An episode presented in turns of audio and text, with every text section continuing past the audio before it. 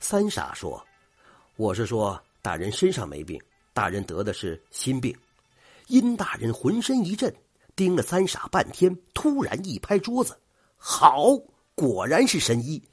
我这的确是心病啊！原来啊，这殷大人不是别人，正是当今康熙皇帝的四子胤禛。半年前，江南发大水。”朝廷拨下了几百万斤的粮食赈灾，却仍然有无数灾民饿死。胤禛奉命调查此事，发现运送粮食的官员竟然暗地里倒卖赈灾粮。这些人在运粮途中暗地把粮包拆开，偷走里边的新粮，往里边装上霉烂的旧粮，重新封好粮包。这样一来，神不知鬼不觉。等朝廷发现粮食霉烂，他们就谎称是运粮途中粮包潮湿所致。胤禛得知真相之后大怒，想整治这帮贪官，却苦于没有他们调包的证据。为了杜绝此事，胤禛吩咐在粮车上加装了九道铁锁，钥匙分给九个人，少一个人都不能打开粮仓。并且在粮包上封上纸条，一旦发现封条脱落，就证明有人动了粮包。可是道高一尺，魔高一丈，那些盗粮贼仍有高招。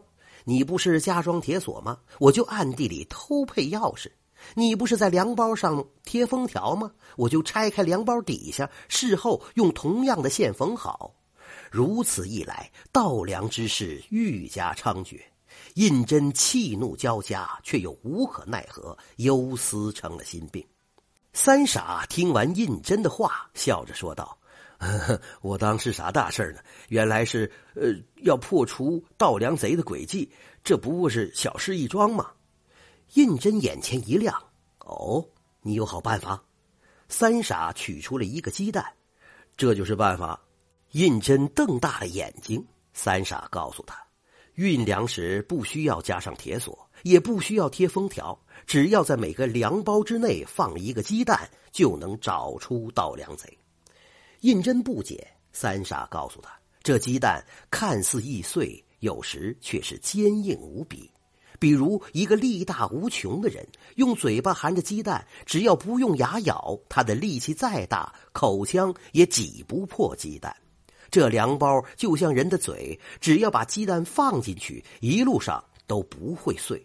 一旦有人拆开粮包，鸡蛋受力不均匀，立马就会破碎。验粮时，只要发现鸡蛋破碎，就是官员盗粮的证据。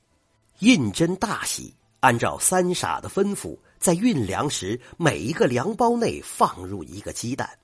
那些盗粮的官员一瞧，知道。遇到高人了，心里恨得牙根痒痒。他们一合计，决定算计一下三傻。于是下次倒粮后，他们把破碎的鸡蛋丢掉，换上了完好无损的鸡蛋。这一天，胤禛叫来三傻，皱着眉头说：“你的计策好像不灵了。”他告诉三傻，这次粮车运到目的地，发现一大半的粮包内都混杂进霉烂的旧粮。里边的鸡蛋却没有破碎，三傻一听，立即来到粮包前，捡起几个鸡蛋一瞧，不禁哈哈大笑。这些鸡蛋都被人调包了。胤禛问他是怎么看出来的，三傻把鸡蛋一打，指着流出的蛋清说：“我早就预料到那些盗粮官员会整我，因此这次粮包内的鸡蛋我都换成了熟的。如今熟鸡蛋变成了生鸡蛋。”哼，我倒想问问，天底下会有这样的怪事儿吗？那些盗粮的官员正准备看三傻的笑话，一听三傻的话，都傻了眼，只能乖乖认罪。用一个鸡蛋就揪出了一帮贪官，胤禛对三傻刮目相看，他忍不住问：“你一个堂堂男子汉，为什么要装成傻子呢？”